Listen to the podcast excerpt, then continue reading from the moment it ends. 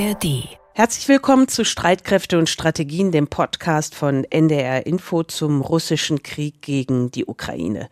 Diesen Podcast gibt es unter anderem in der ARD Audiothek.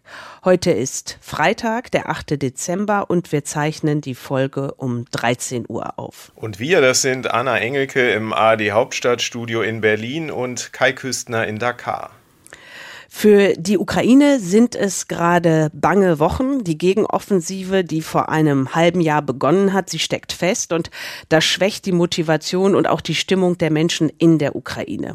Klar ist, um weiter kämpfen zu können, braucht die Ukraine militärische Unterstützung und sie braucht auch Geld, um schlicht das eigene Land am Laufen zu halten. Die Forscher des Kieler Instituts für Weltwirtschaft berechnen seit Beginn des Krieges, mit wie viel Geld welches Land die Ukraine unterstützt. Und die neuesten Zahlen sind an diesem Donnerstag veröffentlicht worden und sie sind nicht gut. Das sagt Christoph Trebesch vom Kieler Institut für Weltwirtschaft auf NDR Info. Wir sehen schon einen ganz deutlichen Rückgang, nur zwei Milliarden Euro Zusagen in den letzten drei Monaten. Im Vergleich vorher waren das dann mal 10, 20 Milliarden in einzelnen Monaten. Das ist ein fast 90-prozentiger Rückgang. Also es ist buchstäblich kollabiert, die neuen Hilfszusagen. Man muss dazu sagen, es gab natürlich in den letzten Monaten mittelfristige Zusagen, die jetzt auch ausgezahlt werden. Also es gibt schon noch Lieferungen von Hilfe, auch Finanzhilfen, aber die Dynamik neuer Hilfen aus dem Westen, die ist doch deutlich zurückgegangen und wir sehen da einen starken Abfall. Also, der Blick zurück auf die vergangenen drei Monate ist nicht gut, aber der Blick nach vorne ist es auch nicht. In den USA stecken Hilfen von knapp 57 Milliarden Euro im US-Kongress fest und in der EU blockiert Ungarn derzeit ein Hilfspaket für die Ukraine in Höhe von 50 Milliarden Euro. Zusammen sind das also fast 110 Milliarden Euro, die in der Luft hängen. Christoph Trebisch dazu. Die beiden großen Player sind die USA und die Europäische Union. Also über diese Finanzhilfen der EU wurde im Grunde das Budget der Ukraine finanziert. Die, der massive Einbruch der Steuereinnahmen, die großen Ausgaben für die Soldaten, aber auch für die kaputte Infrastruktur. Das muss alles finanziert werden. Das hat die EU gemacht und die Amerikaner haben vor allem Militärhilfe geleistet. Und jetzt bricht also sowohl oder scheint die, sowohl die US-Unterstützung bei dieser militärischen Seite wegzubrechen und nun wackelt nun auch die finanzielle Seite. Das heißt, es ist dann am Ende sind es nur noch einzelne Länder. In den letzten Monaten ist besonders Deutschland nach vorne gegangen mit Einzelzusagen, aber die beiden großen Akteure, die wackeln. Und wie sehr die USA wackeln, das haben wir in der Nacht von Mittwoch auf Donnerstag gesehen bei einer Probeabstimmung im US-Kongress. Sämtliche republikanische Senatoren haben dagegen das Hilfspaket gestimmt. Und es ist ein Hilfspaket, in dem auch diese knapp 57 Milliarden Euro für die Ukraine stecken. Die Republikaner fordern für ihre Zustimmung von den Demokraten und auch von US-Präsident Biden im Gegenzug mehr Entgegenkommen im Streit um die Einwanderungspolitik und die Sicherung der amerikanischen Grenze zu Mexiko. Ein Kompromiss zu finden ist schwer, aber Präsident Biden wird offenbar ganz anders, wenn er daran denkt, dass die Milliarden für die Ukraine blockiert bleiben könnten. Und deshalb hat er vor der Abstimmung im US-Kongress sich mit diesen mahnenden Worten an die Republikaner gewandt. Make no mistake. Vertun Sie sich nicht. Die heutige Abstimmung wird lange in Erinnerung bleiben und die Geschichte wird diejenigen hart bestrafen, die dem Anliegen der Freiheit den Rücken kehren. Wir können Putin nicht gewinnen lassen. Es liegt in unserem nationalen Interesse und im nationalen Interesse aller unserer Freunde. Jede Unterbrechung der Versorgung der Ukraine stärkt eindeutig Putins Position. Und sollten Wladimir Putins Soldaten die Ukraine einnehmen, werde Russland dort nicht Halt machen, ist der amerikanische Präsident überzeugt. Er glaubt, dass dann womöglich auch ein NATO-Land angegriffen würde, eben von russischen Streitkräften. Und wörtlich fügte Joe Biden dann noch hinzu, dann werden wir etwas bekommen, das wir nicht anstreben und das wir heute nicht haben. Amerikanische Truppen, die gegen russische Truppen kämpfen. Then we'll have something that we don't seek and that we don't have today. American troops fighting Russian troops. Amerikanische Truppen, die gegen russische Truppen kämpfen, das klingt beunruhigend und vieles in der Welt ist derzeit beunruhigend. Passend dazu heute auch das Wort des Jahres, es lautet Krisenmodus. Die Welt wird immer unsicherer, alles wird schlimmer. Das hört man ja häufiger in den vergangenen Wochen und Monaten, aber die Frage dabei ist ja, ist das wirklich so? Oder täuschen wir uns, weil die Kriege wie der in der Ukraine nur näher an uns dran sind? Über den Krieg in der Ukraine, aber auch über die Krisen in der Welt spreche ich heute mit Jana Puljerin von der Denkfabrik ECFR, dem European Council on Foreign Relations. Außerdem gucken wir uns in der heutigen Folge eine ganz bestimmte Krisenregion genauer an, und zwar die Sahelregion im Westen des afrikanischen Kontinents. Kai, das ist ja deine neue Nachbarschaft.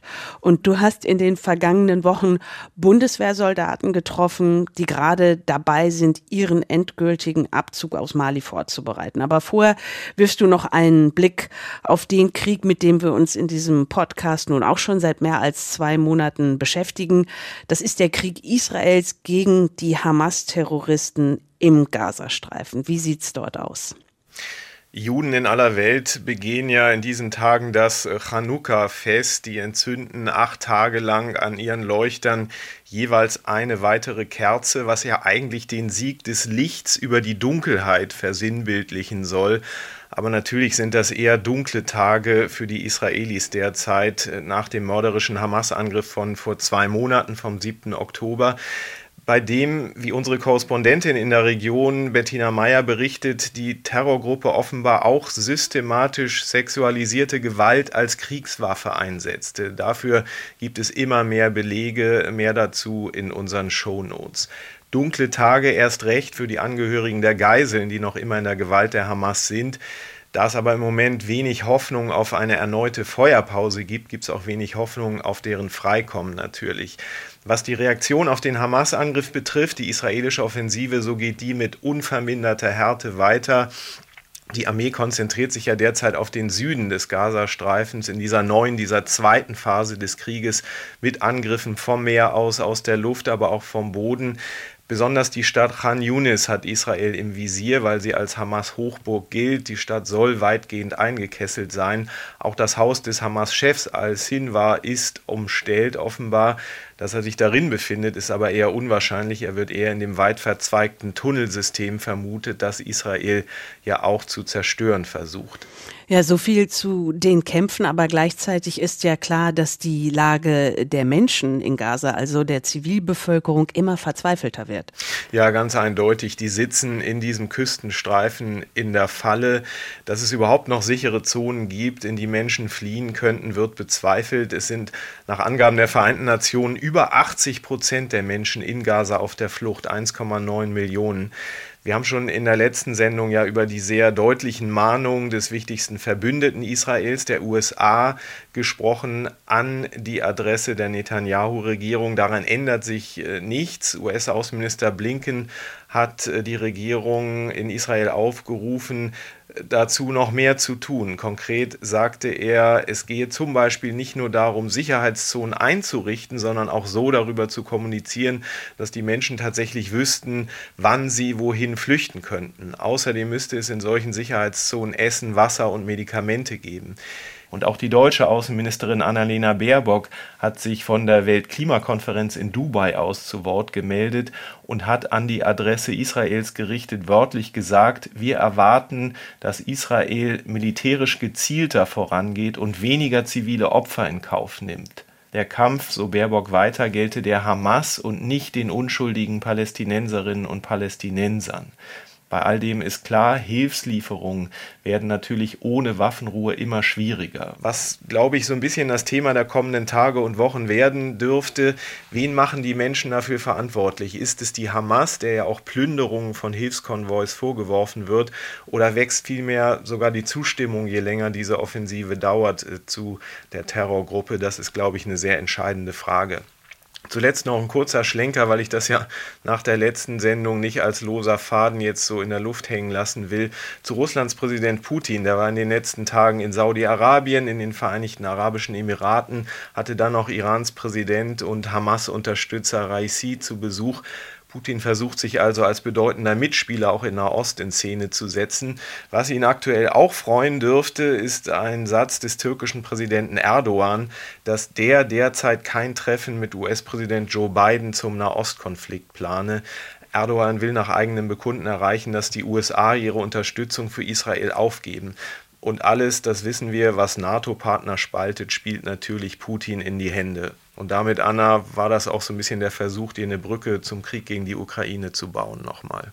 Ja, also vor mehr als 18 Monaten ist ja auf Befehl von Russlands Präsident Putin die russische Armee in die gesamte Ukraine einmarschiert oder sie hat es zumindest versucht. Und für Bundeskanzler Scholz war die russische Invasion damals im Februar 2022 eine Zeitenwende.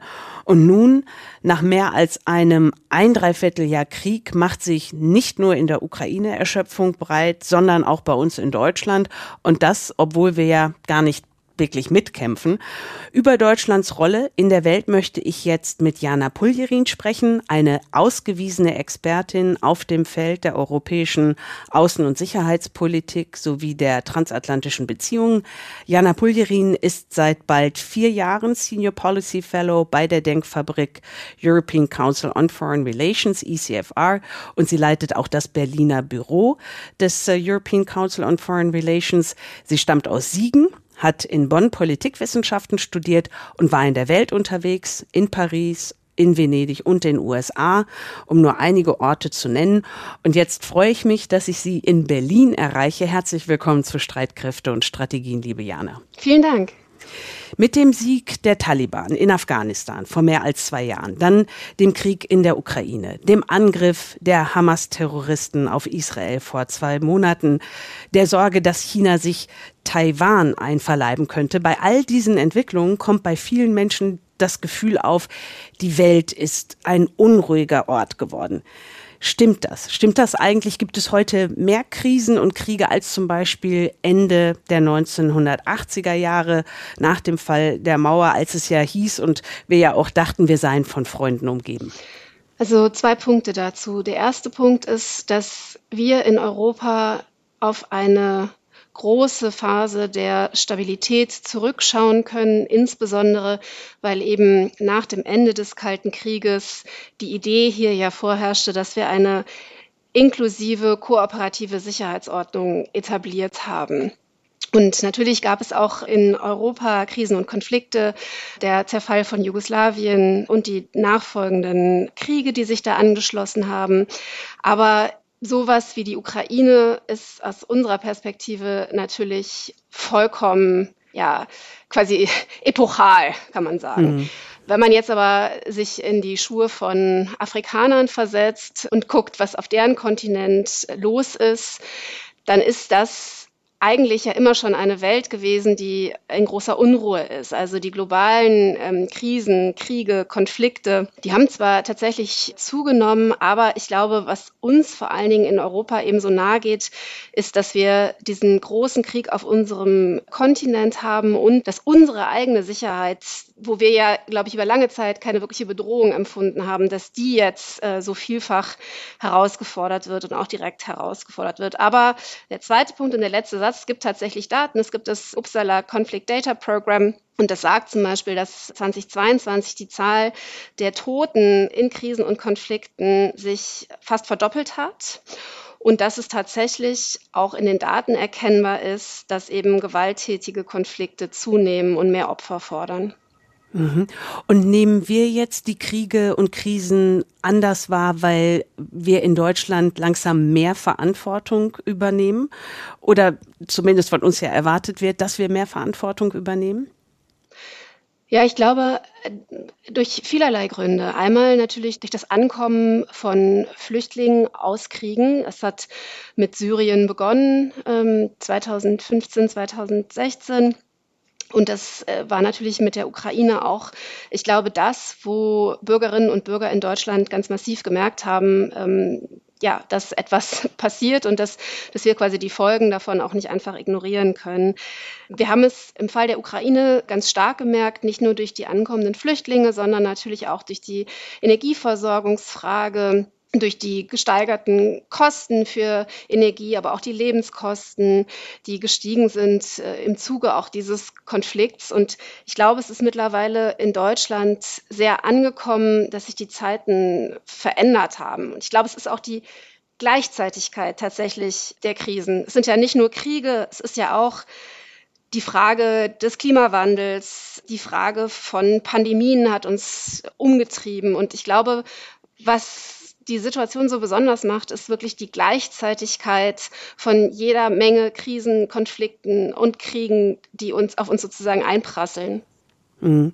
Was ich interessant fand, es gibt ja immer die ähm, jährliche Studie der Körper-Stiftung, wo dann geschaut wird, wie stehen die Deutschen so zu außen- und sicherheitspolitischen Fragen. Und da war ein Ergebnis, dass nur 38 Prozent äh, der Befragten sich ein stärkeres Engagement Deutschlands bei internationalen Krisen wünschen. Und das war jetzt der niedrigste Wert seit Umfragebeginn vor sechs Jahren, also nur 38 Prozent. Das war deutlich zurückgegangen. Wie erklärst du dir das? Einfach, weil es uns zu viel ist und wir sagen, oh bitte, ne, lasst uns außen vor? Ich glaube, man muss da ein paar andere Daten noch mit dazu nehmen. In dieser Körperstudie gibt es ja schon auch immer noch sehr viel Zuspruch für eine Unterstützung der Ukraine und vor allen Dingen auch für eine Stärkung der Bundeswehr. Es gibt also insofern ein bisschen paradoxe Ergebnisse aus dieser Studie. Die Deutschen wollen eine fähigere Bundeswehr. Sie wollen auch weiter die Ukraine unterstützen, aber trotzdem im Prinzip Prinzip von, von den ja, globalen Krisen und Konflikten möglichst wenig mitbekommen und auch möglichst wenig sich direkt engagieren. Und ich glaube, das ist ein Ergebnis, was sich in den letzten Jahren immer wieder gefunden hat in Umfragen, auch in, in dieser Körperstudie war das, gab es dieses Spannungsverhältnis schon immer. Und ich glaube, das liegt einfach daran, dass die Deutschen sich tatsächlich sehr, sehr schwer tun, sich mit dieser neuen Welt auseinanderzusetzen, weil sie allem widerspricht, was wir nach 89, 90 eigentlich geglaubt haben, in welche Richtung sich die Welt verändert und was richtig ist. 1989, 90 mit dem Fall der Mauer, mit dem Fall des Eisernen Vorhangs begann ja aus deutscher Sicht ein Prozess der Aussöhnung, der europäischen Integration. Und man dachte, auch nicht nur in Deutschland, sondern ich glaube in ganz Europa, dass die EU ein Exportmodell ist, während sie mittlerweile sowas wie ein Auslaufmodell ist äh, und eben nicht die Welt sich immer mehr so verändert hat, äh, wie wir sind, sondern wir jetzt Schwierigkeiten haben, mit der Welt und mit der Entwicklung Schritt zu halten. Und ich glaube aber, ja, dass wir wirklich gedacht haben, dass der Prozess auch äh, Helsinki, also die Charta von Helsinki, dann die Pariser äh, Charta, also diese Idee, wir machen jetzt Sicherheit in Europa kooperativ und eigentlich ist dieser Prozess der Globalisierung auch etwas, was uns näher zusammenbringt, was Frieden schafft durch Abhängigkeiten. Das ist nicht reversibel. Ich glaube, das ist das, was wir gedacht haben, dass, das, dass wir sozusagen die Geschichte ein Stück weit überwunden haben äh, und dass wir nicht mehr zurückfallen in alte Probleme wie ein großer Landkrieg, der Bilder erzeugt wie aus dem Ersten Weltkrieg. Mhm. Du hast das ja schon angesprochen, die Unterstützung für die Ukraine in dieser Körperstiftung. Und da sieht es so aus, dass 66 Prozent der Befragten sich für eine weitere Unterstützung der Ukraine aussprechen. Deutschland liegt da ja hinter den USA auf Platz zwei. Und ich finde das persönlich auch sehr beeindruckend, wenn man sich überlegt, ne, nach mehr als 18 Monaten Krieg sehen zwei Drittel der Deutschen die Ukraine-Hilfe weiterhin positiv. Es gibt aber noch eine neuere Zahl und die kommt aus dem Deutschland-Trend von der ARD. Und da geht es vor allen Dingen um das Milliardenloch im Bundeshaushalt, über das wir ja gerade viel sprechen. Und auf die Frage, bei welchen der derzeit diskutierten Möglichkeiten denn der Bund am ehesten sparen sollte, da sprechen sich 64 Prozent für Einsparungen beim Bürgergeld aus. Und auch gegenüber Kürzungen bei Militärhilfen für die Ukraine zeigt sich eine Mehrheit der Befragten offen, nämlich 54 Prozent. Ist es mit unserer Unterstützung für die Ukraine doch nicht so weit her, wenn es dann bei uns zu Hause sehr eng wird? Ich glaube, was ganz am Anfang als der Krieg ausgebrochen ist, in Deutschland passiert ist, nämlich dass Bürgerinnen und Bürger sich hier tatsächlich bedroht gefühlt haben und das Gefühl hatten, dass das, was in der Ukraine passiert, mit ihrer eigenen Sicherheit existenziell verbunden ist. Dieses Gefühl hat sich im Verlauf des Krieges immer mehr gelegt. Ähm, ich glaube, das führt auch dazu, dass mittlerweile der ein oder andere denken mag, ja, es ist schlimm, was in der Ukraine passiert, aber wir können nicht der ganzen Welt helfen. Und wir haben in Europa schon sehr viel gemacht, insbesondere, also Deutschland ist ja, wenn man die Daten ähm, europäisch vergleicht, sehr, sehr stark engagiert. Jetzt sollen auch mal andere. Und ich glaube, dass diese Verbindung zwischen, was bedeutet das eigentlich für uns und für unsere Sicherheit und was steht auf dem Spiel, wenn die Ukraine tatsächlich verliert und wenn, wenn Russland gewinnt, dass das nicht mehr so präsent ist, dass das vielen Leuten gar nicht so klar ist, dass das nicht trennbar ist, äh, sondern dass das tatsächlich massive Auswirkungen hätte, auch auf uns hier in Deutschland. Und ich glaube auch, ein anderer Punkt könnte sein, dass Russland über das ganze erste Kriegsjahr ja ähm, eigentlich schwächer dastand, als viele das geglaubt haben. Und dass, ja, dass man jetzt die russische Bedrohung die eigentlich ja gewachsen ist und nicht gesunken, vielfach vielleicht doch nicht ganz so ernst nimmt, wie man das eigentlich müsste. Jetzt ähm, gucken wir seit zwei Monaten intensiv auf Israel und auf die Kämpfe der israelischen Armee gegen Hamas-Terroristen im Gazastreifen. Wie groß ist denn deine Sorge, dass die Welt deswegen die Ukraine aus den Augen verlieren könnte und Russlands Präsident Putin in der Ukraine die Oberhand gewinnen könnte? Also man muss ja leider sagen, dass die Anschläge am 7. Oktober und äh, das, was sich jetzt daraus ergeben hat, der Krieg auch, der in Gaza gerade stattfindet, dass der ein Geschenk für Wladimir Putin war, ähm, weil er einmal natürlich Energie abzieht, äh, Aufmerksamkeit abzieht, aber weil er auch ähm, in den USA die beiden Regierungen schwächt. Es geht da einmal darum, um die Frage natürlich Verteilung von Ressourcen, also wo geht die Hilfe eigentlich hin, was ist uns wichtiger.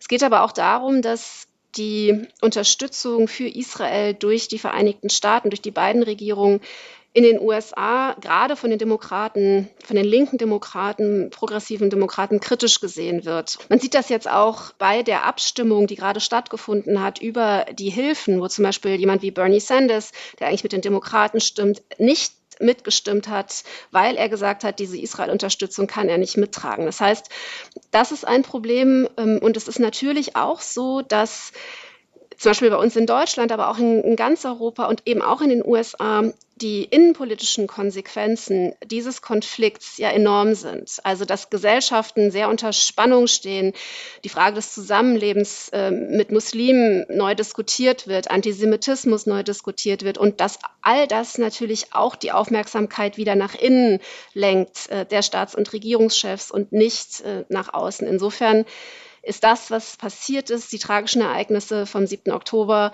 sind aus Putins Sicht ein großes Geschenk. Ja, vor allen Dingen, wenn man sich überlegt, dass ja ähm, die westlichen Staaten bei Putins Angriff gegen die Ukraine vor knapp zwei Jahren ja im Großen und Ganzen sehr geschlossen dargestanden haben, ist es ja jetzt genau wie du das beschrieben hast beim Krieg in Israel ganz anders. Und äh, dieses Spalten der westlichen Welt, also Deutschland, das sagt natürlich, Israel hat das Recht, sich zu verteidigen. Ne, die USA von, von der Regierung her sind sie auch auf der Seite, aber natürlich ist die Sorge groß wegen der vielen zivilen Opfer im Gazastreifen und dass dann ja letztendlich auch Länder im globalen Süden, in dem sogenannten globalen Süden mit dem Finger auf uns im Westen zeigen und sagen, das sind ja doppelte Standards, die ihr hier anlegt. Also bei der Ukraine, wo es da um Zivilisten geht, um unschuldige Zivilisten, da fordert ihr Solidarität und jetzt aber mit Blick auf die Zivilisten im Gazastreifen macht ihr das nicht. Also das sind alles so Dinge, wo ich den Eindruck habe, auch diesen Punkt, den du gemacht hast, dass es unglaublich Putin in die Hände spielt. Was ja auch noch besonders perfide ist, ist, dass äh, Wladimir Putin den Kampf, den quasi Russland in der Ukraine führt, gleichgesetzt hat mit dem Kampf, den die Palästinenser führen. Er hat im Prinzip gesagt, in beiden Fällen ist der Westen, die Amerikaner sind eigentlich der Aggressor und die Russen in der Ukraine kämpfen eigentlich auch um die Freiheit der Palästinenser. Das hat er prominent in mehreren Reden gesagt. Und das finde ich so sehr perfide, weil es ja also überhaupt nicht äh, miteinander vergleichbar ist und weil ja gerade, also weil, weil Putin quasi seinen Angriffskrieg jetzt mit dem Schicksal der Palästinenser auch noch rechtfertigen will und versucht so eben auch nochmal die Sympathien im arabischen Raum zu bekommen.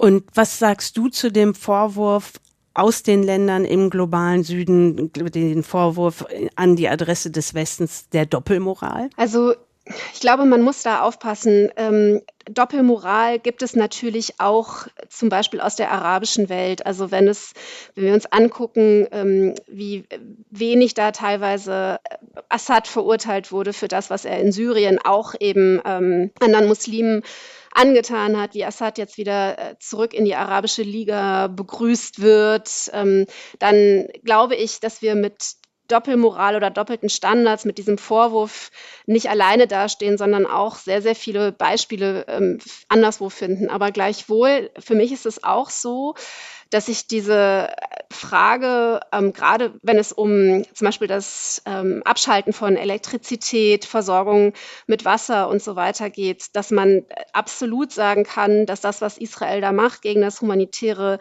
Völkerrecht verstößt und dass man da natürlich sagen kann, wenn wir das in dem einen Fall verurteilen, was ja, es gibt so einen Ausspruch der Kommissionspräsidentin, wo sie das sehr klar tut, der tatsächlich viral gegangen ist nach dem 7. Oktober in der arabischen Welt, weil sie da eben über die Ukraine spricht, aber ähm, weil eben das Gleiche nicht erfolgt ist äh, gegenüber dem, wie in Gaza vorgegangen wird. Und da kann ich tatsächlich auch eine gewisse Frustration im globalen Süden verstehen. Hm.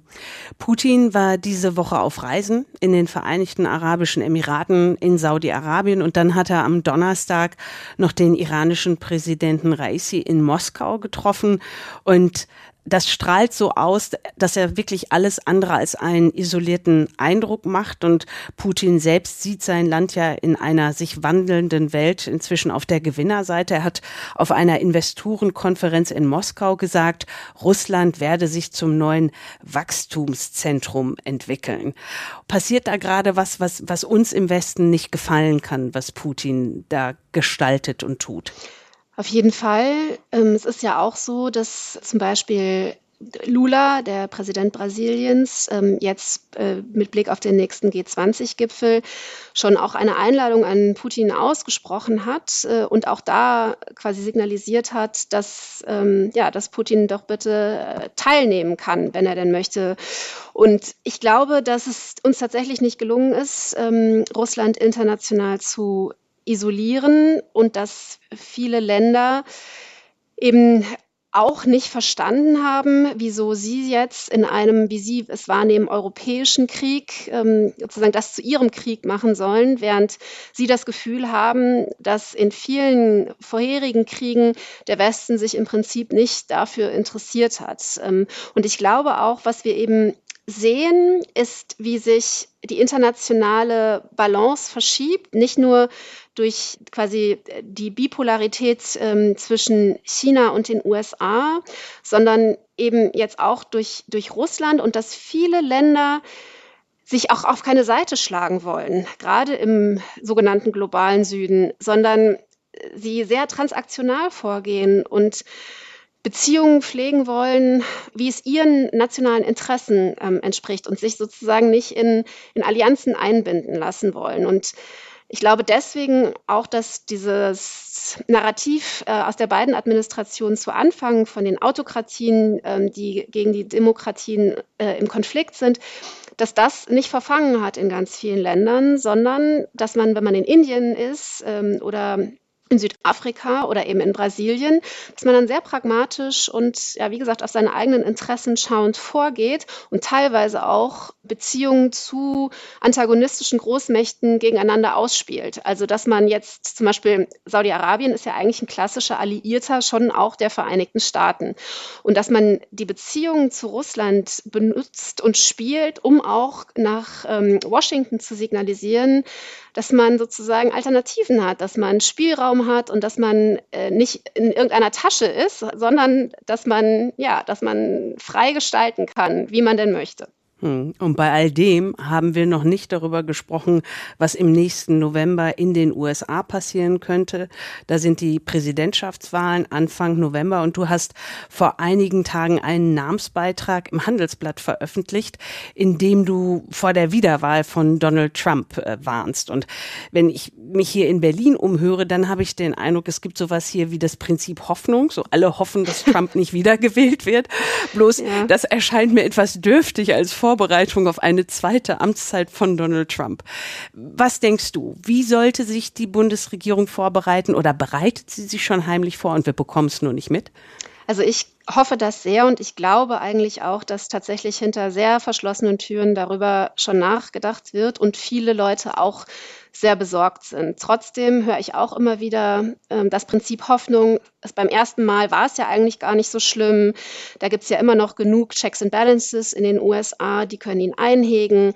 Auf der Ebene der Technokraten oder der Bürokraten konnte man eigentlich auch ganz gut zusammenarbeiten mit der ersten Trump-Administration. Sowas habe ich alles gehört. Und ich glaube schon, dass man ein Stück weit davor zurückschreckt, um anzuerkennen, wie dramatisch es werden könnte für uns.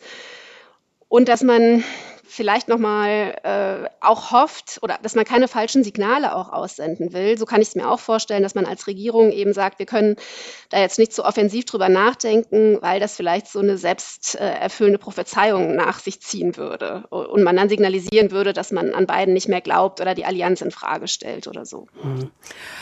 Und dann in diesem ganzen Zusammenspiel haben wir ja noch China, den Elefanten im Raum. Ähm, es gibt ja viele, die sagen, wir, die westlichen Staaten, dürfen auch deshalb nicht aufhören, die Ukraine zu unterstützen, weil diese Geschlossenheit China davon abschrecken könnte, würde Taiwan irgendwann anzugreifen. Wie siehst du das?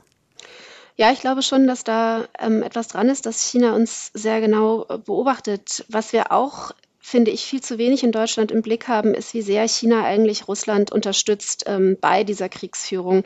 Nicht ähm, offensiv mit Waffen, aber mit sogenannten Dual-Use-Gütern sehr nachhaltig. China profitiert sehr von diesem Krieg, bekommt Energie jetzt aus Russland sehr viel billiger. Russland wird immer abhängiger von China, immer mehr zum Juniorpartner und dieser Krieg, so wie er sich entwickelt hat, auch wenn China immer sagt, dass sie sich, naja, nicht neutral positionieren, aber dass sie natürlich eigentlich äh, sich Frieden wünschen, eigentlich ist es so, dass in Wahrheit, dass, dass China eben ja, sich sehr klar und, und sehr unterstützend gezeigt hat, ähm, was Russland betrifft.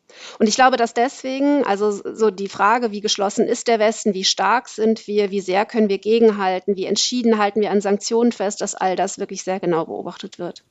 Mhm. Jetzt ist ja Krisenmodus das Wort des Jahres geworden.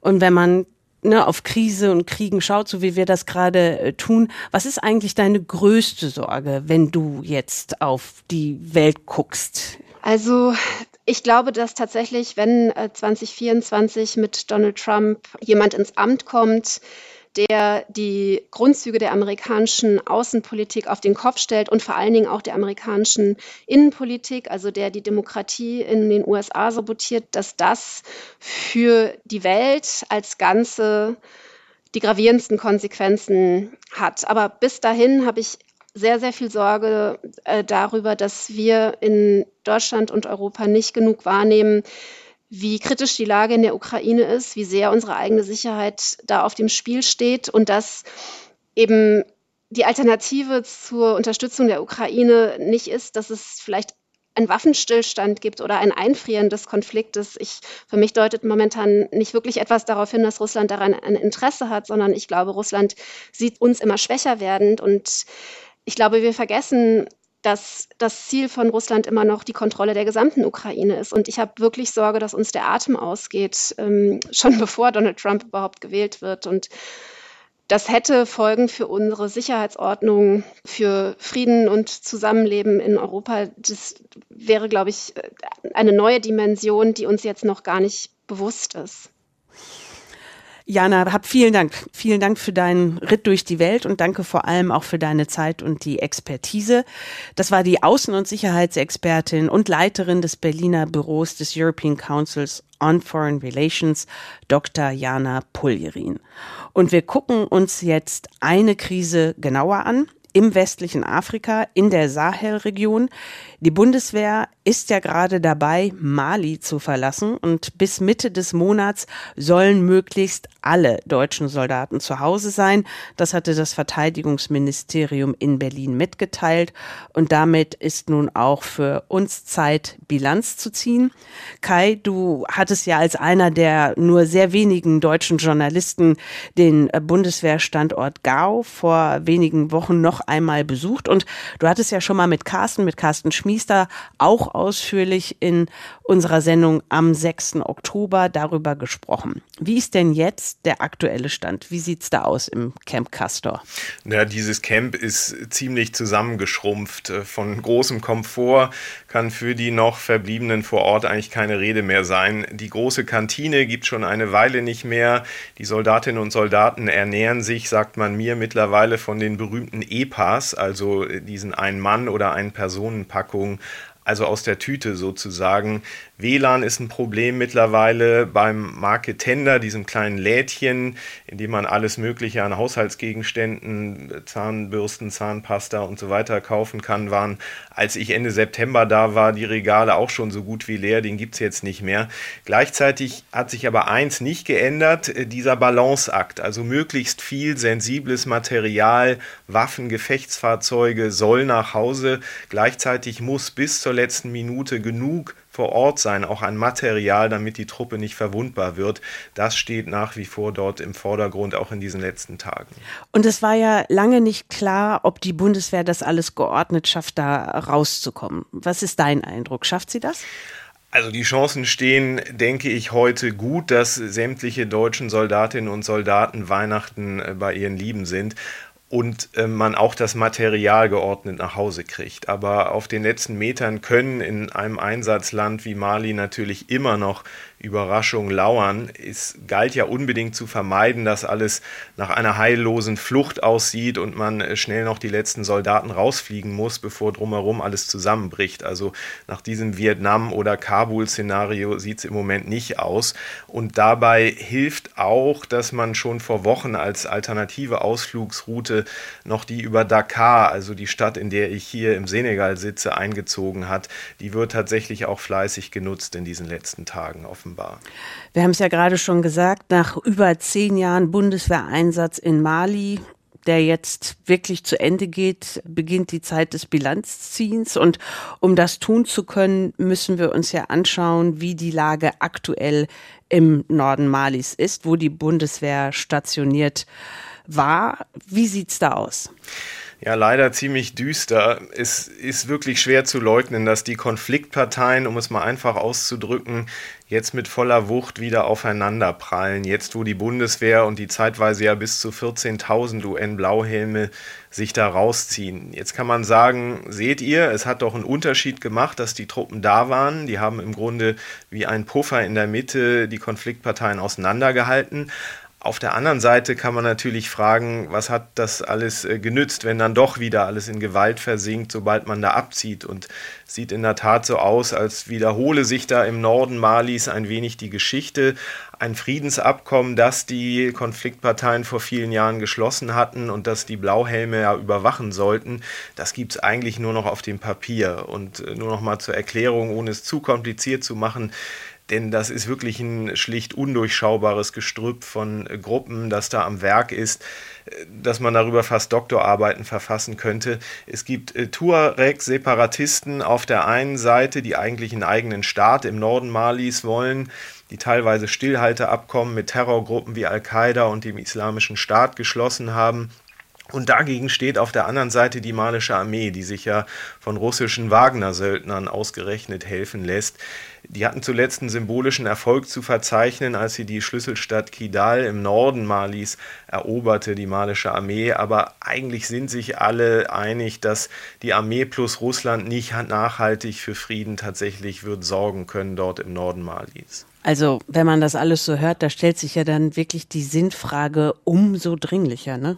Ja, und das ist auch eine Frage, die auch die Soldatinnen und Soldaten umtreibt, die da bis zuletzt im Einsatz waren.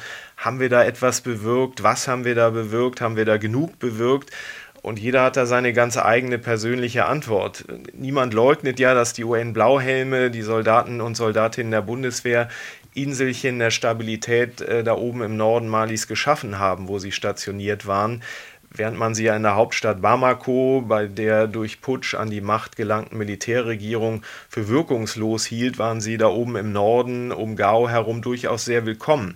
Gleichzeitig hat sich trotz und während der Anwesenheit der UN-Truppen über die letzten zehn Jahre der Einflussbereich der Terrorgruppen aber nicht verringert, sondern ausgeweitet. Das heißt, Mali ist sehr viel unsicherer geworden. Und für die Zeit nach dem Abzug mag jetzt niemand ausschließen, dass aus Mali ein gescheiterter Staat, ein sogenannter Failed State werden könnte bedeutet, die Sinnfrage zu stellen, macht aus meiner Sicht durchaus Sinn. Jetzt mit dem Abzug merkt man halt, dass auch deutlich mehr passiert in der Region. Ähm, meiner Meinung nach wäre das Ganze deutlich früher passiert, wären die MINUSMA-Kräfte nicht vor Ort gewesen. Äh, so verzögert sich das Ganze nach hinten. Der Konflikt von Grund auf wurde dadurch nicht bekämpft. So beantwortet Gebirgsjäger Matthias, wir nennen die Soldaten ja nur beim Vornamen, für sich selbst die Sinnfrage. Die Blauhelme haben das erneute Aufbrechen des Urkonflikts also verzögert, aber nicht verhindert. Mann, Mann, Mann, das ist schon ziemlich düster, was du da beschreibst. Nun gab es ja aber zum Abzug sowieso keine Alternative mehr. Denn erstens hatte die malische Putschistenregierung den Blauhelm und den Deutschen einiges an Hürden in den Weg gestellt. Und dann hat sie sie ja Mitte Juni auch endgültig rausgeworfen. Genau, das war wirklich ein Fußtritt erster Güte und auf offener Bühne. Vor dem UN-Sicherheitsrat hat Außenminister Diop äh, Mitte Juni gesagt, die Vereinten Nationen hätten sein Land Mali bitte ohne Verzögerung zu verlassen. Und damit war klar, bis Ende des Jahres muss auch die Bundeswehr raus sein. Dass man so unmissverständlich und schnell vor die Tür gesetzt wird, damit hatten die wenigsten eigentlich gerechnet, was ja dann dazu führte, dass der Zeitdruck für den Abzug rapide stieg, parallel zu einer vor den Toren des Camps sich ja schon verdüsternden Sicherheitslage. Im Hauptquartier der MINUSMA in Bamako übrigens, im Camp der Vereinten Nationen, hat man diesen Abzugsbefehl, das wissen glaube ich die wenigsten, 007 Skyfall getauft, benannt nach dem gleichnamigen James Bond-Film, also weil es zufällig der siebte Einsatzbefehl der UN war. Das hat sich offenbar dort ein britischer Offizier im Hauptquartier ausgedacht woran sich die Frage anschließt, ob den Maliern denn sozusagen der Himmel auf den Kopf fallen wird, wenn die Blauhelme weg sind. Die Regierung in Mali möchte uns offensichtlich nicht mehr hier haben, möchte die UN nicht mehr hier haben. Und dann glaube ich, wird es halt schwierig, da noch weiter den Effekt zu haben, den man vorher hatte. Also ich glaube, das ist jetzt meine persönliche Meinung, dass die Nachhaltigkeit hier mit der Entscheidung, sich auf andere Länder zu stützen, Russland, vielleicht auch China, dass damit unsere Möglichkeiten hier stark zurückgegangen sind. So hat Feldjäger Gianluca auf meine Einsatzbilanzfrage geantwortet und er verweist damit natürlich darauf, dass die Malier ja auch schon die Franzosen aus dem Land äh, gemobbt hatten, stattdessen lieber auf russische Söldner, ausgerechnet auf russische Söldner bei der Zusammenarbeit setzen was ja im Übrigen auch dazu geführt hatte, dass deutsche Aufklärungsdrohnen zum Beispiel nicht fliegen durften über Monate. Also die Schlussphase war schon frustrierend teilweise, um es freundlich zu sagen. Ich denke, da gibt es viel aufzuarbeiten. Das heißt letztendlich doch aber auch, dass für Mali die Bilanz ebenfalls eher bitter ausfällt, weil man sich schlichtweg extreme Sorgen um die Zukunft des Landes machen muss. Stellen sich die Soldatinnen und Soldaten der Bundeswehr, mit denen du gesprochen hast, dann jetzt nachträglich auch die Frage, warum sie überhaupt da reingegangen sind? Ich glaube, die Frage sollte man direkt an die Politik weiterreichen, die ja die Bundeswehr in diesen Einsatz äh, geschickt hat. Wir haben ja eine Parlamentsarmee um Antworten zu finden, müssen wir, glaube ich, an die Wurzeln zurück. Äh, Deutschland ist da rein 2013 aus Solidarität mit Frankreich. Das wäre auch eine kleine Parallele zu Afghanistan, wo man ja ganz klar aus Solidarität mit den USA war. Zunächst war man in Mali mit einem Mini-Fußabdruck, mit einer Handvoll von Leuten. Dann wurde der Einsatz mit der Zeit größer, aber auch gefährlicher. Man hat ihn 2016 im Februar in den Norden hin ausgeweitet. Da ist man im Camp in Gao eingezogen. Und ich habe einen Soldaten getroffen, für den sich sozusagen ein Kreis schloss, der nämlich Teil des letzten Einsatzkontingents in Gao war und davor auch Teil des allerersten, also des Pionierkontingents sozusagen in Gao 2016. Als wir das erste Mal in der Stadt waren, zum Beispiel in Gao, Ja, halt doch anders als Afghanistan. Die Menschen haben uns sehr offen, also habe ich zumindest so das Gefühl gehabt, sehr offen äh, mit offenen Armen empfangen. Ähm, Gab es nie irgendwie mal einen bösen Blick oder so, habe ich zumindest so nicht wahrgenommen. So hat es Feldjäger Sven, Spitzname Sid, damals bei seinen Ausfahrten erlebt und der war schon fünfmal in Afghanistan vorher gewesen. Und auch heute noch trafen Soldaten, die rausfuhren, auf Kinder, die ihnen High Fives gaben und so weiter. Aber gleichzeitig wusste natürlich jeder, was für Gefahren auch lauern. Bester Beweis war bei einem Anschlag eines Selbstmordattentäters mit einer Autobombe 2021 im Juni damals wurden zwölf Bundeswehrsoldaten verletzt, einige schwer. Also nicht ohne Grund sagt man, das war, nachdem Afghanistan vorbei war, der gefährlichste Auslandseinsatz für die Deutschen nach dem Abzug der Blauhelme wird es nun, denke ich, die Zivilbevölkerung sein, einmal mehr, die unter dieser hohen Gefährdung zu leiden hat. Feldjäger Sid übrigens hat auch gesagt, er würde aber trotzdem jederzeit wieder in einen Auslandseinsatz gehen. Nachdem es jetzt Militärputsche gab in Mali, in Burkina Faso und zuletzt auch im Niger, kann man ja schon feststellen, fast die ganze Sahelregion ist den Deutschen, ist den Europäern entglitten. Wie intensiv wird denn nun eine neue Strategie gesucht? Ja, Hände kann man, glaube ich, sagen, denn der Sahel soll natürlich erstens nicht wieder eine mega Durchgangsroute für Flüchtlinge auf dem Weg zum Mittelmeer werden, was der Sahel war und zum Teil auch noch ist. Zum anderen soll natürlich äh, diese Region nicht zum Rückzugsort für Terrorgruppen werden und die lieben ja gescheiterte Staaten. Also es gibt viele deutsche, europäische Interessen weiter hier in der Region. Gleichzeitig reißen die Horrormeldungen nicht ab. Die Putschisten im Niger zum Beispiel haben kürzlich ein Gesetz außer Kraft gesetzt, das das Schleusen illegaler Migranten unter Strafe stellt. Und nun ganz aktuell hat die Militärregierung auch noch offiziell die Zusammenarbeit mit einer EU-Polizeimission und einer militärischen Ausbildungsmission mit EUCAP und mit EU-MTM offiziell aufgekündigt. Stattdessen will auch der Niger nun enger mit Russland zusammenarbeiten. Also man entfernt sich eigentlich weiter von Europa. Moskau kann sich kann man, glaube ich, so sagen, die Hände reiben, weil es damit natürlich geopolitische Ziele Europas durchkreuzen kann in einer Zeit, in der alle über den globalen Süden reden und wie wichtig es sei, den zu gewinnen. Also eine Strategie für den Sahel wird dringend gesucht. Man will eigentlich Niger, Mali, Burkina Faso nicht vollkommen im Stich lassen, sieht aber, wie kompliziert das alles wird. Kann sein, dass man eher auf solche Länder setzt künftig, die potenziell stabiler sind und im Moment zur Zusammenarbeit bereit sind. Und dazu gehört der Senegal, also das Land, wo ich gerade sitze. Mhm. Es ist ja gut, dass es stabiler ist in dem Land, wo du gerade bist. Also lass uns doch noch mal auf die Ortskräfte gucken. Das war ja, als es um den äh, Hoppla die Hopp Abzug aus Afghanistan ging, da waren ja die Ortskräfte in Afghanistan, die Ortskräfte der Bundeswehr ein großes Thema. Was passiert denn mit denen, die für die Bundeswehr in Mali gearbeitet haben? Also erstmal muss man, glaube ich, vorweg sagen, Mali ist auch in dieser Beziehung nicht Afghanistan, schon von der Anzahl her. Für die Bundeswehr haben etwa 70 Ortskräfte zum Beispiel als Übersetzer gearbeitet. Insgesamt waren es ein paar hundert für die Bundesregierung. In Afghanistan, das wissen wir, waren es ja Tausende. Trotzdem ist klar, Viele von denen, die jetzt zurückbleiben, haben Angst. Das haben die mir auch ganz offen so erzählt. Die wohnten zum Teil ja auch mitten im deutschen Camp in einem eigenen Container.